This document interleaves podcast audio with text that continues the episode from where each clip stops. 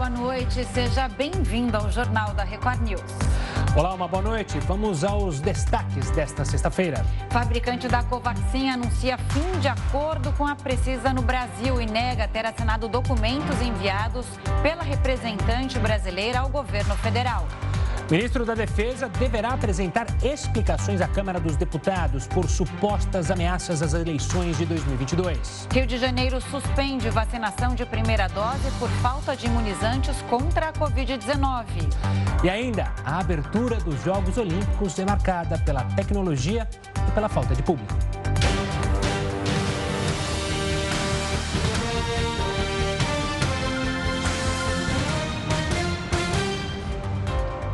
O laboratório fabricante da vacina Covaxin anunciou o fim do acordo com a é, Precisa Medicamentos no Brasil.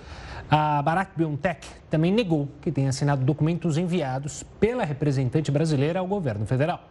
Responsável pela fabricação da vacina indiana Covaxin, a Bharat BioNTech anunciou o fim do memorando de entendimentos com a Precisa Medicamentos.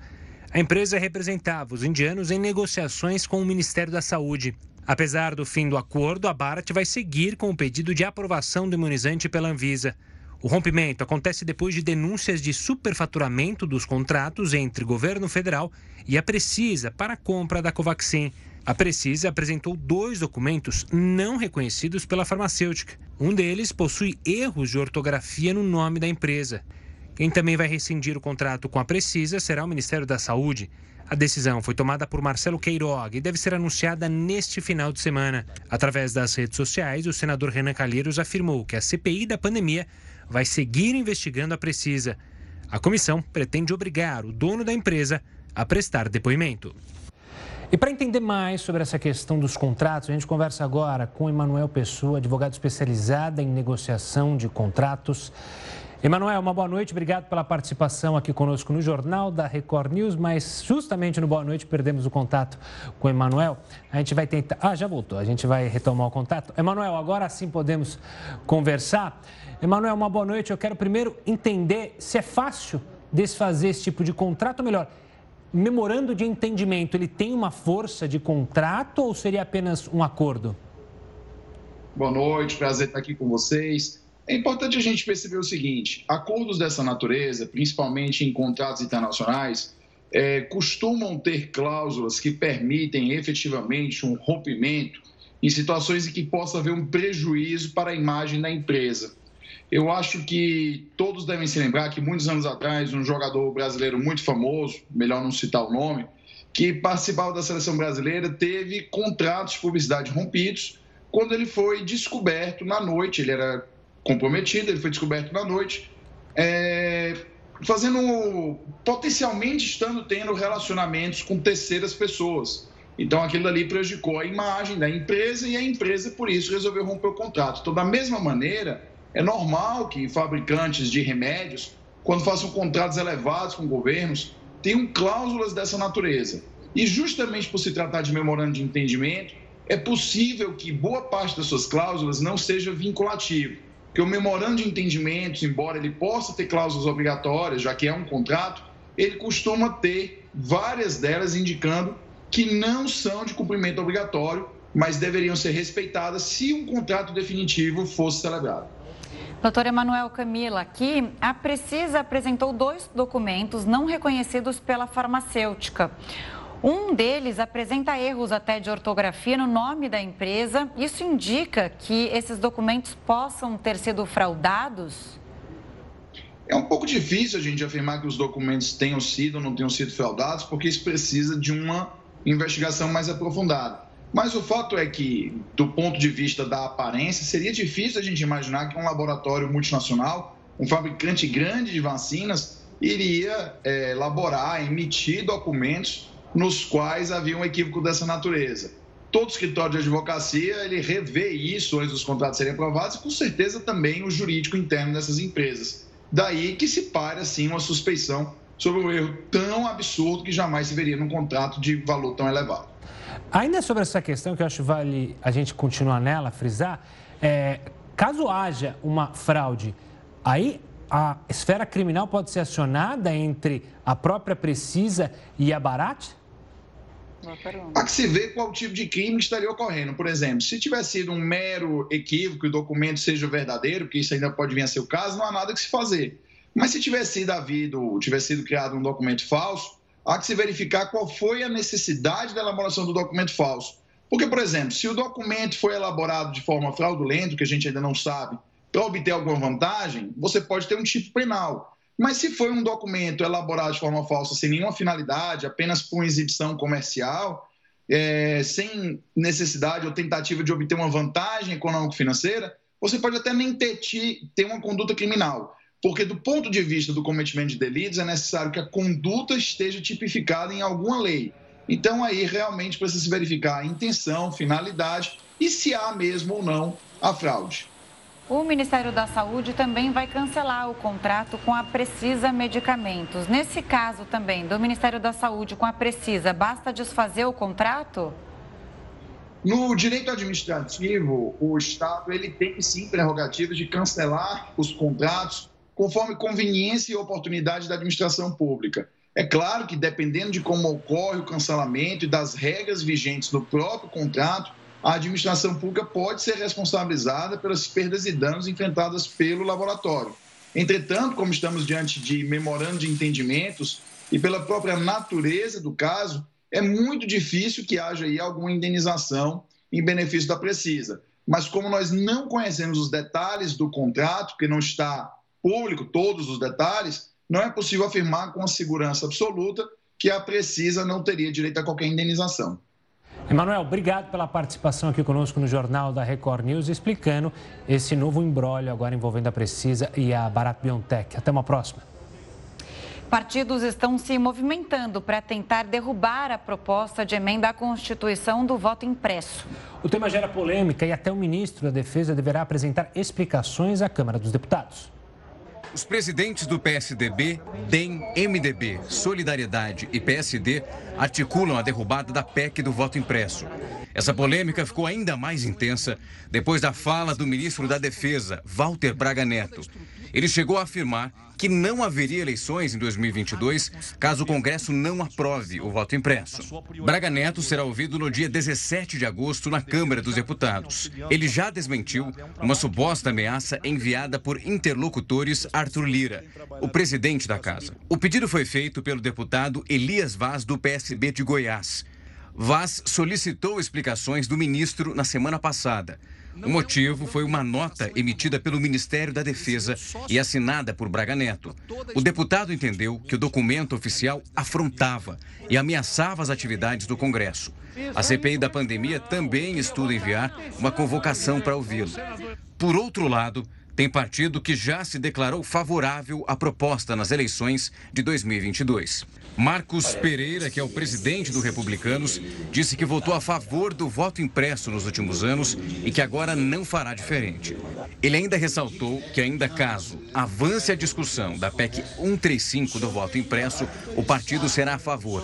O deputado também afirmou que confia no sistema eletrônico de votação, mas ressalta que há dúvidas por parte da parcela da população e pretende entender mais os motivos e a transparência. O vice-presidente general Hamilton Mourão disse hoje que a aproximação do governo com os partidos do chamado Centrão pode confundir eleitores que votaram no presidente Jair Bolsonaro em 2018. O eleitor que é o eleitor do presidente Bolsonaro, né, vamos dizer assim, que é uma parcela aí entre 25% e 30% da população, né, ele olha a pessoa, independente do partido que ele está, né? Agora, a outra parte dos eleitores que também votaram no presidente aí foi uma questão mais programática e, né, e vamos dizer assim, de visão de, de futuro para o país, esses podem até se sentir um pouco confundidos. Isso vai depender, obviamente, então, das ações daqui para lá. E hoje o presidente Jair Bolsonaro citou o nome de um possível partido que ele pode se filiar para concorrer à reeleição. O presidente pensa em fazer parte do PP, o partido de Ciro Nogueira, convidado para ministro da Casa Civil. Em entrevista transmitida pelas redes sociais nesta sexta-feira, o presidente Jair Bolsonaro assumiu que está à procura de um partido possa presidir. Ele afirmou que existe uma possibilidade de ir para o PP, partido que é símbolo do Centrão. Tentei, estou tentando um partido que eu possa chamar de meu e possa realmente é, se for disputar a presidência, né, é ter o domínio do partido. Está difícil, quase impossível. Então o PP passa a ser uma possibilidade de filiação nossa. Antes, a ideia do presidente era investir na criação do Partido Aliança pelo Brasil. Agora, ele segue conversando com o PP e com outras legendas, entre elas o PTB, o PRB e o Patriotas. Na campanha de 2018, Bolsonaro alavancou a eleição dos candidatos do PSL e fez do partido uma das legendas mais numerosas do Congresso. O presidente voltou a falar sobre a reforma ministerial. Ele disse que a medida provisória que cria a nova pasta já está pronta, mas só deve ser publicada após a conversa presencial com Ciro Nogueira. Obviamente a medida provisória está pronta, mas só vou mandar lá a publicação e depois conversar com o Ciro Nogueira. Inclusive, né, Gustavo, o presidente disse numa entrevista a uma rádio de Curitiba que ele faz parte do Centrão. Em momento algum ele disse que não. Ele já foi do PP PTB, do antigo PFL, e agora ele busca um partido para se reeleger, para tentar a reeleição em 2022. E é bom lembrar que para ele é importante um partido grande para justamente dar a capilaridade necessária para uma eleição que deve ser, obviamente, uma eleição acirrada em 2022. Ele só quer uma coisa, ele quer presidir o partido, e aí fica mais difícil essa negociação. E algumas siglas estão pensando em se unir para formar o maior partido do Congresso. O PSL, DEM e PP estão negociando essa, essa fusão. Juntos seriam 121 deputados e 15 senadores. A gente vai falar com Heródoto Barbeiro, nosso mestre. Mestre, boa noite para você. Já existiu algum partido desse tamanho na história? Olá, Camila. Gustavo, olha, para poder explicar para o pessoal, uh, eu acho que no passado nós tivemos sim por exemplo, o antigo PMDB era um partido imenso, era um partido que formava pessoas de várias e várias tendências. Mas sabe que tem uma coisa curiosa que é o seguinte: uh, primeiro, para a gente poder entender um pouquinho essa confusão de partidos, nós temos que entender que tem 32 partidos políticos registrados no Brasil 32. Tem mais 73 na bica também para se registrar. Portanto, nós seríamos um caso de ter 100 partidos, uma centena de partidos políticos no Brasil. Agora, você vai dizer, bom, mas é importante juntar tudo isso, como a, inclusive a Camila acabou de lembrar agora, um partido desse teria 121 deputados e 15 senadores, é verdade. Mas só para a gente poder entender é o seguinte: já se falou muito que o Brasil é um presidencialismo de coalizão. Todo mundo já ouviu falar nisso. Por quê? O detalhe que a gente precisa entender é o seguinte: a Constituição brasileira de 1988 ela foi pensada para um regime parlamentarista e não para um regime presidencialista. Essa história de partidos de coalizão é coisa do parlamentarismo, não é do presidencialismo. Muito bem. Acontece, e todo mundo está lembrado, que a gente teve aí um plebiscito, e o plebiscito, ao invés de aprovar o parlamentarismo como queriam né, uma parte dos, dos constituintes, a população optou pelo, pelo presidencialismo. E aí, então, começou essa confusão. Ou seja, o presidente, para governar, ele precisa de apoio de partidos políticos, sem o que ele não governa. Agora, é bom lembrar o seguinte: tem que ter oposição, claro, sem oposição não há democracia. Mas oposição não é guerra. Não é guerra. A gente percebe nas democracias mais maduras do mundo que a oposição está presente sempre.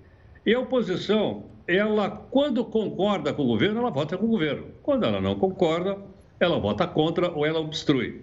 A gente pega, por exemplo, o exemplo, o exemplo da, do Reino Unido, da Inglaterra, por exemplo.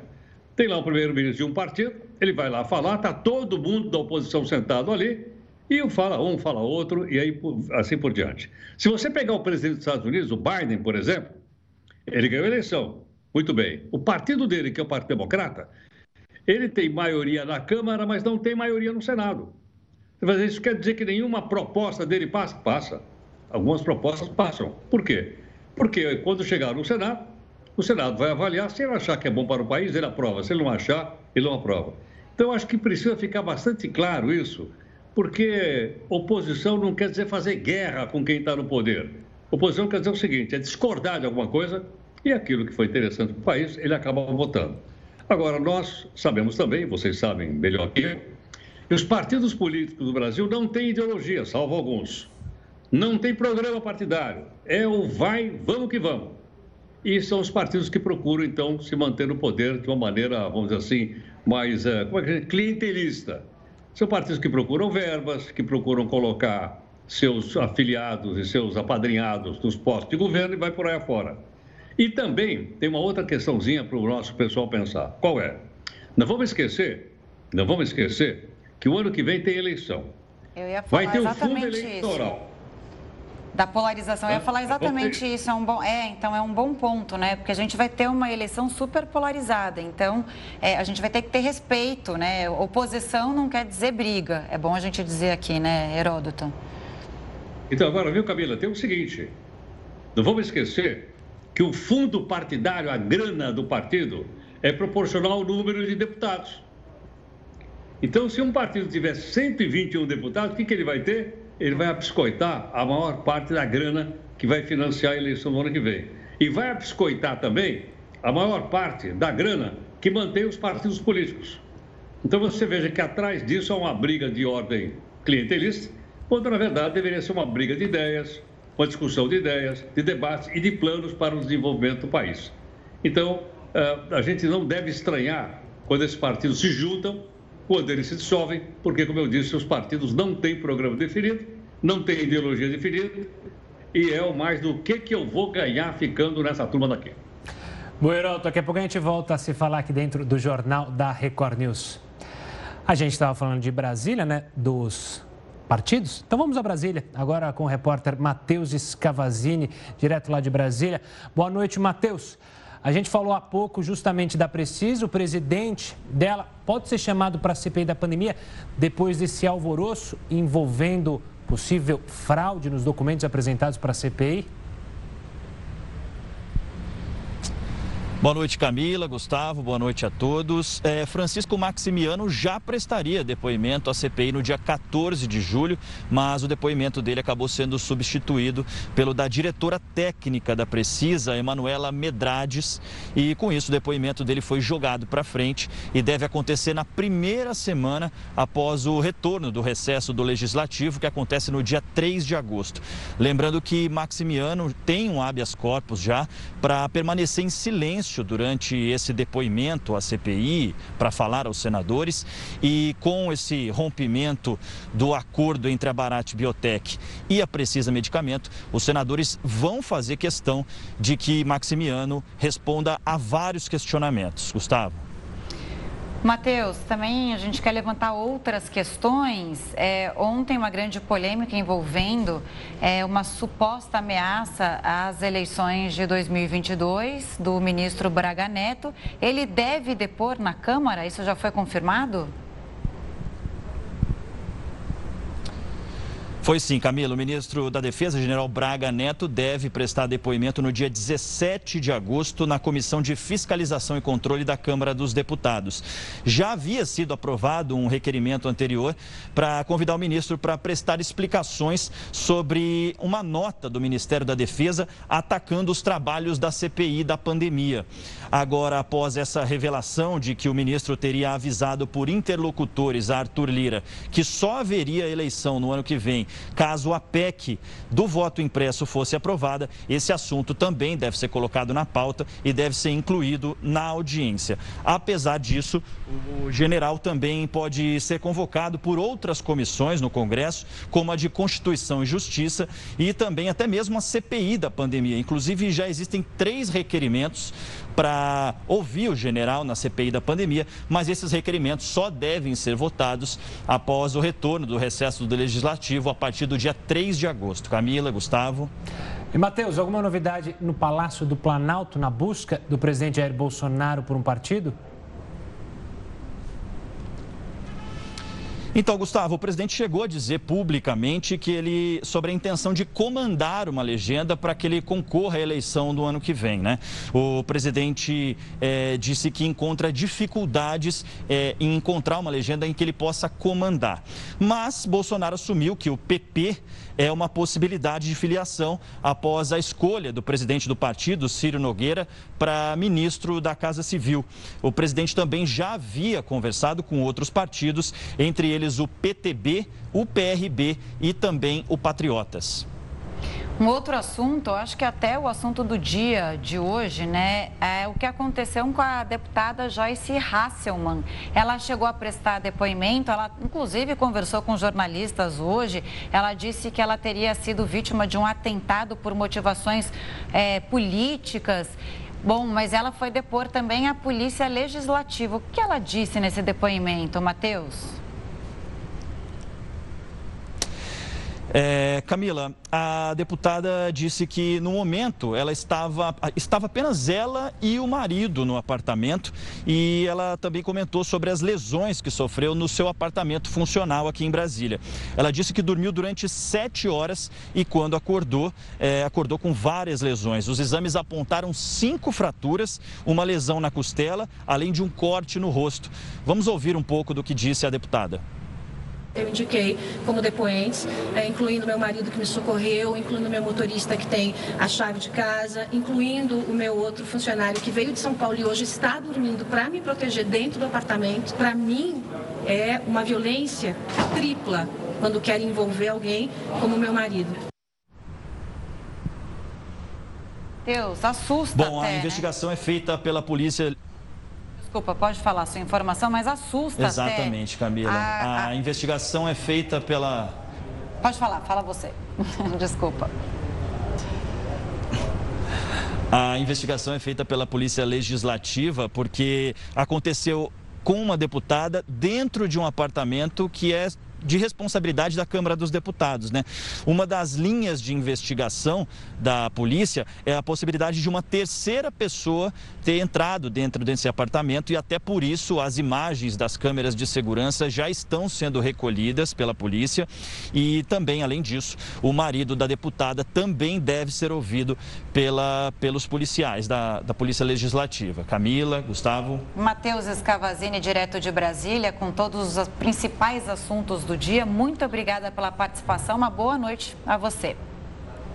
Agora, Gustavo, é, é, impressionante o que aconteceu com o rosto da deputada. Ela ficou sem dente, teve mais de cinco fraturas pelo corpo, no, no rosto. É, ela fraturou também a costela. É, perdeu o dente. Perdeu o dente e não sabe explicar o que aconteceu. Disse que tomou alguns medicamentos, inclusive que ela toma medicamentos há mais de 20 anos para dormir e acordou dessa forma. É nem o marido percebeu o que estava acontecendo e nem ela. Agora, essas imagens que a polícia já está é, pegando, elas vão mostrar se alguém entrou no apartamento ou não entrou no apartamento. Imagens, inclusive, do elevador e dos corredores do prédio. Vamos ver o que aconteceu. Exato. A única que a informação que também deixa intrigada é que na único local que não há câmeras de monitoramento é na escada. Mas, de qualquer forma, o trabalho da polícia agora deve ser feito e, claro, a gente tentar entender o que aconteceu, porque foi muito grave, né? Como você mesmo disse, Camila, são lesões e lesões pesadas, não é qualquer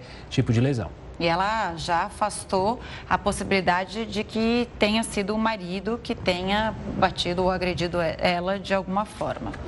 Bom, mas vamos lá. Rio de Janeiro suspende vacinação da primeira dose por falta de imunizantes contra a Covid-19. Não saia daí porque o jornal da Record News volta já já.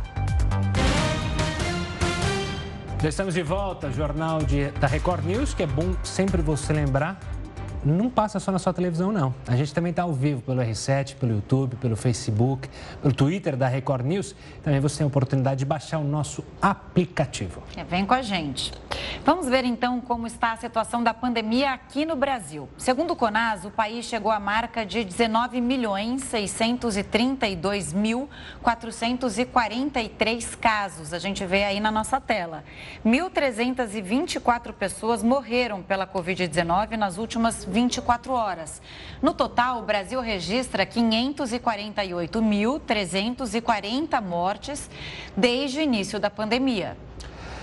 E agora, dados preocupantes: o aumento de 4,79% no preço das contas de luz fizeram a prévia da inflação saltar 0,72% no mês de julho, de acordo com o IBGE. É a maior alta registrada pelo IPCA 15, que é o Índice Nacional de Preços ao Consumidor, para o mês desde 2004. Mais uma vez, a energia elétrica foi a grande vilã, foi ela quem puxou a alta da inflação. O aumento em julho ocorre por causa do reajuste de 52% no valor da tarifa, que passou a cobrar R$ 9,00 a cada 100 kWh. E também por causa dos reajustes em São Paulo e em Curitiba. E a Prefeitura do Rio de Janeiro decidiu suspender a vacinação a partir de hoje. Adivinha por quê? Falta de doses. Só quem estava aguardando a segunda dose terá a imunização garantida. E agora a gente vai até o Rio de Janeiro, então, conversar com Pedro Paulo Filho, que tem mais informações. Boa noite, Pedro. As suas informações, é, esses, infelizmente, uma notícia péssima. Inclusive, para mim, Gustavo, que estava esperando minha imunização dia 2 de agosto, já não vou ter essa garantia, mas a gente espera que isso se resolva. Uma boa noite para você, boa noite, Camila, boa noite a todos que acompanham o Jornal da Record. Olha, essa medida da suspensão do calendário de vacinação foi anunciada pouco depois do fechamento dos postos de saúde que hoje funcionaram normalmente para imunizar as pessoas, os cariocas com 35 anos ou mais. E aí, a partir de amanhã, os 280 postos de vacinação, os pontos de vacinação, eles só vão receber as pessoas que já tinham agendamento para tomar a segunda dose do imunizante. Quem estava esperando a repescagem da idade, seja por qualquer motivo, seja para tentar enfrentar menos fila, ou então até mesmo por causa de trabalho, amanhã estaria de folga, essa pessoa não vai mais conseguir receber a primeira dose aqui na capital fluminense. E aí, de acordo com a prefeitura, isso está acontecendo por causa da falta de vacinas em estoque, atraso de entrega por parte do Ministério da Saúde. De acordo com o secretário municipal de saúde, Daniel Sorães, a cidade esperava receber cerca de 300 mil doses, isso há uma semana. E até agora não houve resposta por parte do governo federal. Com isso, o calendário foi suspenso e por tempo indeterminado. Bom, nós procuramos o Ministério da Saúde, que ainda não se pronunciou sobre o caso. Até agora já foram aplicadas aqui na capital fluminense mais de 5 milhões e 200 mil doses de imunizantes. 72,2% do público-alvo, que são os cariocas com 18 anos ou mais, já foram imunizados com pelo menos uma dose da vacina. Agora, com essa suspensão, a prefeitura ainda não sabe se aquela previsão de encerrar a vacinação com pelo menos uma dose de todos os cariocas com 18 anos ou mais até o dia 18 de agosto, a prefeitura não sabe se esse calendário vai ser mantido ou vai enfrentar alterações. Camila e Gustavo. Pedro, o Rio de Janeiro, infelizmente, isso acontece agora, né? Porque o Rio de Janeiro estava comemorando os bons índices de vacinação, mais de 90% da população idosa vacinada, 70% da população com pelo menos a primeira dose, a primeira aplicação, e agora vem, parece um balde de água fria. Outra coisa que eu queria comentar, a chegada da variante Delta. Isso preocupa no momento como agora, né? Agora que deveria é, acelerar a vacinação, tem essa falta de doses. Então, é, eu acho que todo mundo aí deve estar muito preocupado com, essa, com esse, esse cenário atual. É uma preocupação porque, de acordo com a Secretaria Municipal de Saúde, já são pelo menos 27 casos confirmados da variante Delta aqui na cidade do Rio. A gente trouxe ontem detalhes sobre o avanço da variante Delta em todo o estado. 16% pelo menos dos casos analisados são da variante Delta. O restante são da variante Gama, aquela que foi identificada pela primeira vez no Amazonas, ou seja, ela ainda é predominante, mas a variante Delta ela vem ganhando aí velocidade nas contaminações, e isso para um espaço amostral de 380 pessoas infectadas que estavam em estado grave. A gente lembra que a variante Delta, em muitos dos casos, os sintomas são mais brandos, essas pessoas não precisam de internação durante muito tempo e acabam não fazendo parte desse grupo que está sendo pesquisado para saber o avanço da variante Delta por aqui. Pedro, eu quero aproveitar e também pegar essa preocupação com a falta de vacina sobre a flexibilização, né? O Rio de Janeiro também caminhava com maiores medidas de flexibilização. Isso pode atrapalhar os planos da prefeitura e do governo do estado? E aí complementando, Pedro, carioca adora um barzinho, né? Acho que o programa é isso, vai para a praia, sai, vai para o barzinho. Isso aí pode estar ameaçado também. É, é, essa reunião do carioca pós praia pode é, estar ameaçada. Olha, ainda tem medidas restritivas por aqui, pelo menos até o dia 9 de agosto. Hoje foi é, anunciado essa prorrogação por parte da Prefeitura, exatamente por causa dessa, dessa situação que a gente está enfrentando aqui no Rio de Janeiro. E aí eu trago três situações que estão mais preocupando as autoridades e os especialistas. A primeira, é claro, a, o avanço da variante Delta aqui no Rio de Janeiro. A gente ainda não tem uma noção exata de que, do que ela pode provocar em termos de internações, em termos de óbitos, ainda mais com essa situação da paralisação da imunização. A gente tem outro detalhe também importante, que é a própria cobertura vacinal. Apenas 29,4% dos cariocas com 18 anos ou mais foram completamente vacinados, ou seja, só com uma dose não é 100% de certeza de que as pessoas estão protegidas contra uh, o coronavírus. E um terceiro detalhe, por último, que é aí beira um pouco ao descaso por parte da população, que são os cariocas que estão escolhendo vacina para tomar nos postos de saúde. Muita gente está deixando de tomar vacina e acaba prejudicando a cobertura vacinal. Com isso, as medidas restritivas permanecem. Festas em ambientes abertos e fechados, com pagamento de ingresso, ou então boates, danceterias, isso continua proibido de acontecer aqui no Rio de Janeiro.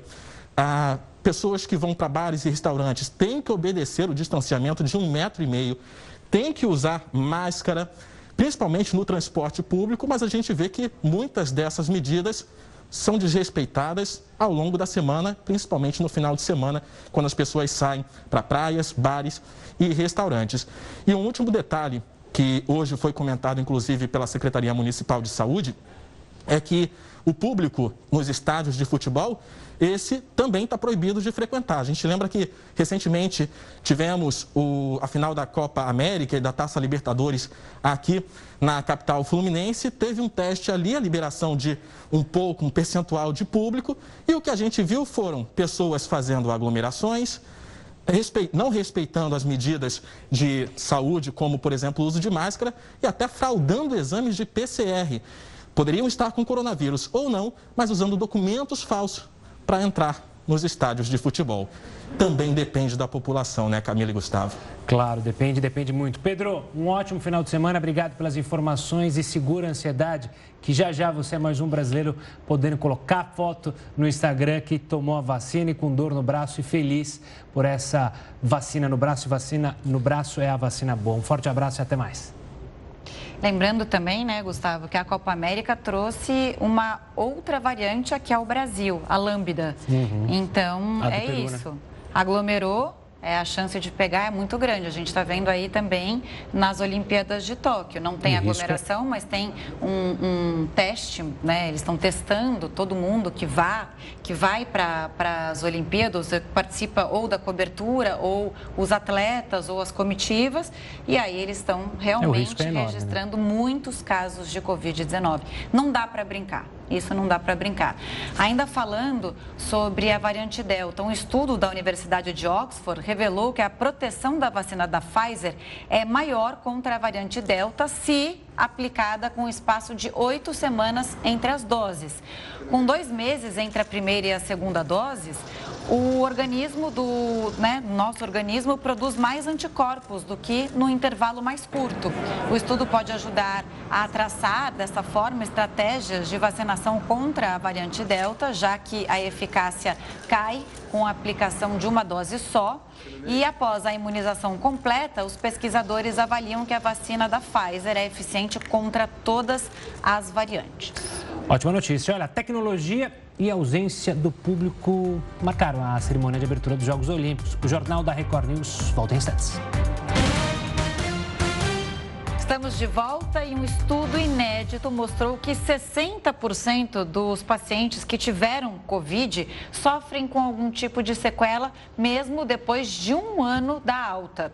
A pesquisa foi feita pelo Hospital das Clínicas de São Paulo e acompanhou 750 pacientes. Entre as consequências mais sentidas estão fraqueza, falta de ar, insônia, depressão e até perda de memória, entre várias sequelas físicas e emocionais. Olha, vamos voltar a falar de política. Com a ida de Ciro Nogueira para o comando da Casa Civil, a vaga do senador pode ficar com a mãe dele. que é a primeira suplente. E para falar sobre isso, a gente chama o Heroto Barbeiro. Heroto, eu sei que você adora falar sobre isso. Conta pra gente, quem ficou no lugar não, não, não, do senador Chico Rodrigues? Você adora, fala que eu sei, você adora. Não é mãe. É mamãe. Ah, tá, claro. Mamãe. Mãe. Quer confiar melhor? Mamãe. Confia... Tem alguém mais confiável que a sua própria mãe? Não existe. É mamãe. Aliás, é uma coisa curiosa, viu, Gustavo? Que tem mamãe, tem filhinho, tem uma senadora que tem filhinho, tem outro que tem um irmão, é ou não é? Aí você diz, mas escuta, tem espaço para colocar pessoas tão próximas da família? Tem. Não esqueçam que cada senador no nosso país tem dois suplentes. Dois. Geralmente o primeiro suplente é mamãe, papai, tio, filhinho, vovó, etc, etc. E o segundo, geralmente, é aquele que banca a campanha. Agora, é interessante a gente lembrar o seguinte: cada estado da Federação Brasileira tem três senadores, logo tem seis suplentes. Então a impressão que dá, sim, eu estava à primeira vista, é que é uma roda de amigos, é uma roda de parentesco. Quer dizer, você não elege um cidadão, você elege uma família. Você elege mamãe, papai, filhinho, etc., você elege a família. Agora, a gente precisa ficar de olho por dois motivos. São 81 senadores, três por estados. Isso porque nós somos pobres. Estados Unidos, que é rico, tem um por estado. Lá tem 50 senadores, aqui tem 81. Agora, com 81, eu suponho que dá para fazer muito, muito mais coisa. Por exemplo, por exemplo, fazer a comissão de ética andar um pouquinho e chamar lá na comissão de ética o senador Chico Rodrigues, suspeito de carregar 30 mil reais na cueca. Você lembra disso ou não? Sim. Alguém fala mais disso? Eu não sei se ele trocou de cueca, se ele comprou de outra marca. O que aconteceu? E aí, ninguém fala mais. Cadê, cadê a comissão de ética? Aí o senador tal, se defendeu, bababá, tudo bem, tem direito de se defender. Mas o, ele alegando inocência. Agora, o que é interessante também é o seguinte: é interessante que ele também é suspeito de ter participado de milhões de reais da grana que ia para o Covid, para combater a saúde. E aí? Ninguém fala nada. Eu não estou dizendo que ele é culpado, tô, é suspeito. A gente queria uma definição. E nós não temos definição nenhuma. Agora, quando isso aí andar, isso aqui é mais consistente, é que de fato ele admitiu que ajudou lá alguém a vender máscaras contra a máscara do bem. Aí descobriram que as máscaras foram superfaturadas. Então, a gente pergunta, com, esse, com essa história de ser tudo amiguinho, tudo da mesma família, não vai para frente. Precisaria ir para frente e, para isso, tem comissão ética. Não vamos esquecer que nós gastamos bilhões de reais para manter o nosso querido Senado da República Federativa do Brasil. Que tal? Ah, que maravilha, né, Heroto? Infelizmente. Heroto, um ótimo final de semana para você, tá bom? Bom final de semana, tá mestre.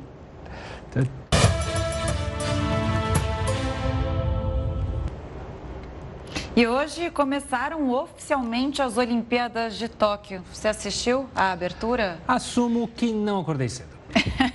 foi 8 da manhã. É, muito cedo. No horário de Brasília. Eu achei que foi uma abertura muito bonita. A gente vai conversar melhor com o André para ele falar, né, tudo, todos os detalhes ele que está ali pertinho, mas também adequada ao momento que a gente vive, um momento de pandemia. Bom, vamos conversar com o nosso enviado especial a Tóquio, André Tal. André, bom dia para você. Agora é para valer, não dá mais para voltar atrás. Aconteceu, né, André? Boa noite, Camila. Boa noite, Gustavo. Boa noite a todos que nos acompanham. A gente fala aqui bem em frente a um dos portões do Palácio Imperial Japonês. Lugar muito bonito.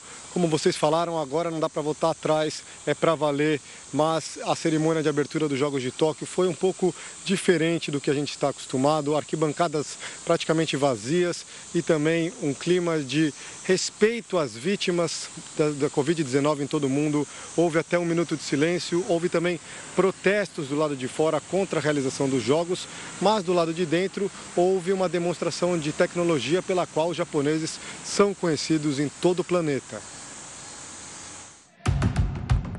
Nas apresentações, um Japão de contrastes, da cultura milenar ao mundo tecnológico. Os organizadores tentaram restringir o número de atletas nas delegações. O Brasil, um dos países mais atingidos pela pandemia, fez sua parte. Entrou com apenas quatro representantes. O levantador Bruninho e a judoca Kathleen Quadros carregaram a bandeira brasileira, mas levavam também a vibração de outros 300 atletas que não puderam estar ali. Um dos pontos altos da cerimônia foi a constelação de quase 2 mil drones no céu de Tóquio, formando um globo terrestre. A pira olímpica foi acesa pela tenista Naomi Osaka, filha de mãe japonesa e pai haitiano dando início ao maior evento esportivo do mundo.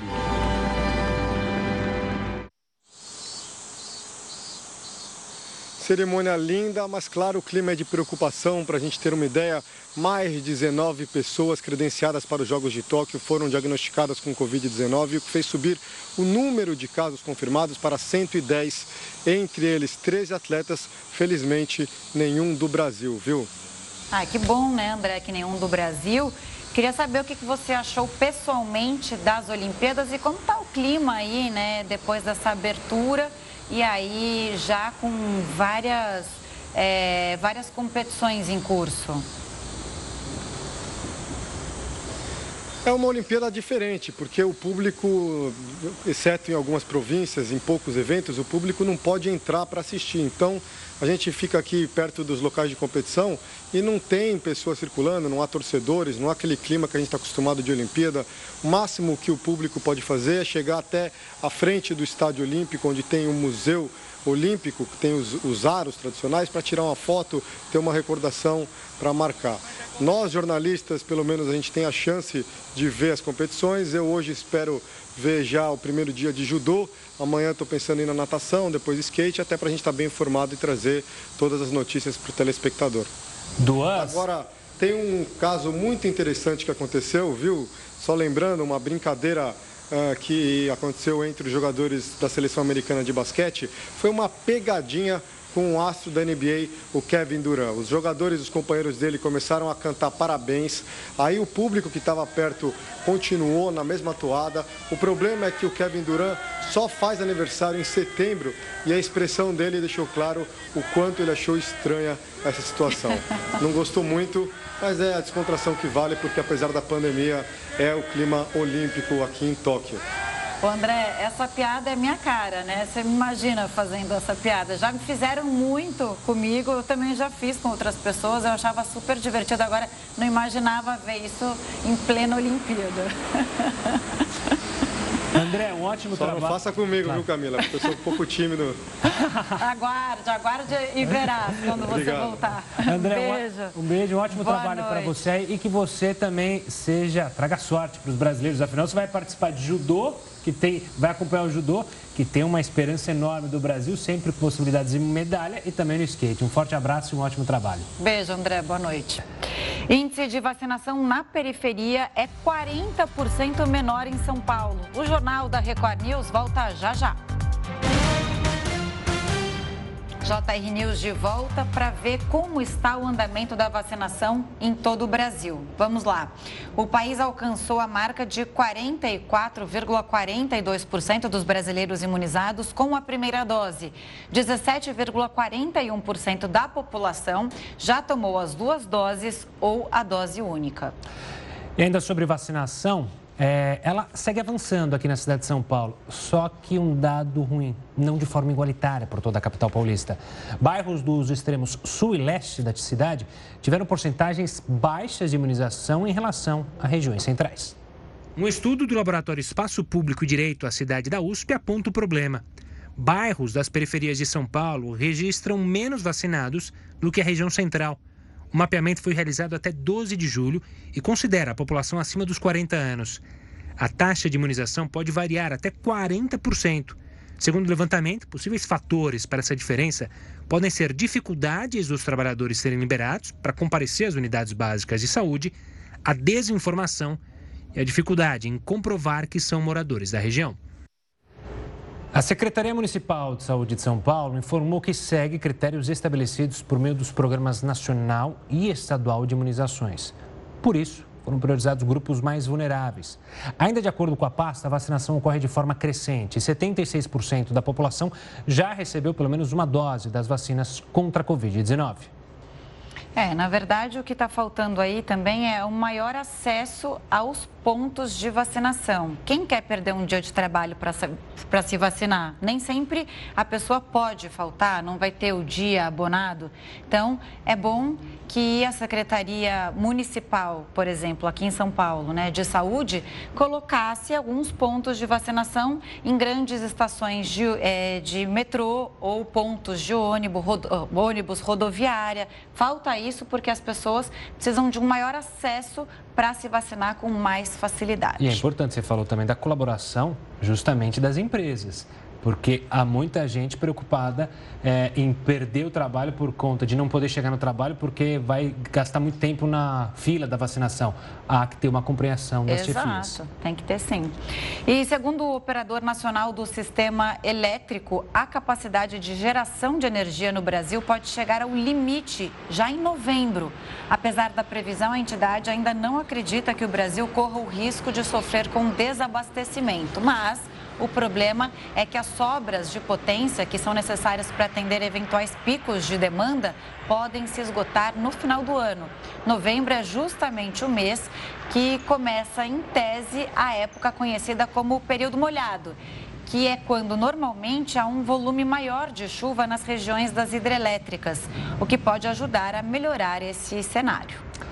A Universidade de São Paulo decidiu expulsar seis alunos de graduação por fraude em cotas. Não saia daí, a gente volta em um minuto com essa e outras informações.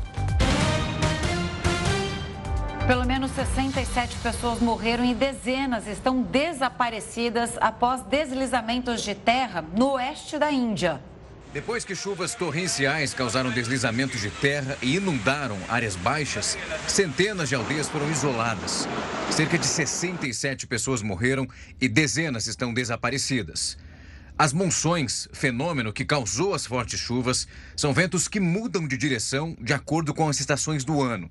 O ar úmido do oceano é levado para o continente em uma determinada época do ano. E o ar seco da terra passa para o mar em outra. E a USP decidiu expulsar seis alunos por fraude em cotas para pessoas pretas, pardas e indígenas. Os estudantes ainda podem solicitar que a decisão seja revisada. A decisão foi tomada depois de uma reunião do Conselho de Graduação. A universidade informou que não pode fornecer detalhes sobre o caso. Os estudantes, como eu disse, ainda podem recorrer da decisão. A Pró-Reitoria de Graduação da Universidade recebeu 381 denúncias nos últimos quatro anos. A primeira expulsão por fraude em cotas aconteceu em julho do ano passado. E o Jornal da Record News fica por aqui. Obrigada pela audiência. Você continua agora com News das 10 com a maravilhosa Manuela Caiado. Uma ótima noite, um ótimo final de semana. Tchau, tchau.